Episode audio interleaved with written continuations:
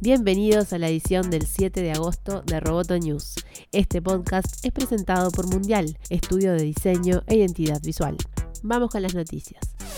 Facebook pidió a grandes bancos estadounidenses que compartan información financiera detallada sobre sus clientes, incluyendo datos sobre transacciones con tarjeta de crédito y saldos de cuentas corrientes, según reveló el diario The Wall Street Journal. La información agrega que en el último año el gigante de las redes sociales contactó con entidades como JP Morgan, Wells Fargo, Citigroup y US Bancorp para discutir sobre potenciales ofertas para los clientes disponibles a través de Facebook Messenger, aunque uno de los grandes bancos contactados se habría retirado de las conversaciones debido a las preocupaciones sobre privacidad. Según la información, Facebook habló sobre una función que permitiría a los usuarios consultar el saldo de sus cuentas. Como parte de los acuerdos planteados, Facebook solicitó a las entidades información sobre dónde están comprando sus usuarios. La red social habría indicado a las entidades que esta información sobre los clientes podría ser utilizada para ofrecer servicios que llevaran a estos a pasar más tiempo usando Messenger y habría asegurado que no emplearía los datos con fines publicitarios ni para compartirlo con terceros. No utilizamos datos de compras de los bancos o compañías de tarjetas de crédito para publicidad, declaró la portavoz de la red social Elizabeth Diana. Como muchas otras empresas de forma rutinaria, hablamos con entidades financieras sobre cómo podemos mejorar las experiencias comerciales de la gente, subrayó.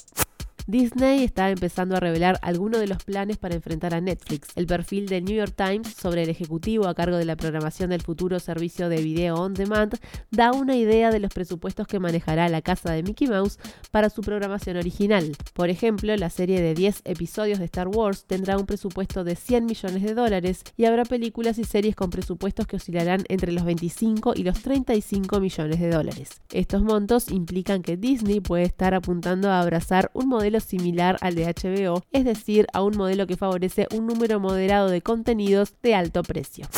El Ministerio de Justicia estadounidense apeló el lunes una decisión judicial que autoriza la fusión entre el operador de telecomunicaciones AT&T y Time Warner, dueño de HBO, CNN y Warner Bros., entre otros. El regulador dice que la resolución debería ser revocada porque el juez ignoró los principios fundamentales de la economía y el sentido común. AT&T, el mayor operador de cable de Estados Unidos y el segundo mayor operador de telefonía móvil, argumentó que su negocio difiere del que lleva adelante Time Warner. La compañía ha prometido que su nueva adquisición rebautizada como Warner Media, funcionará de manera independiente hasta 2019. En su fallo del 12 de junio, el juez señaló que el gobierno no había presentado ninguna evidencia de que la fusión pudiera penalizar a los consumidores. El caso tuvo un giro político con las críticas de Donald Trump a CNN, una de las marcas más importantes del grupo Time Warner. La transacción fue anunciada en 2016 y asciende a 85 mil millones de dólares.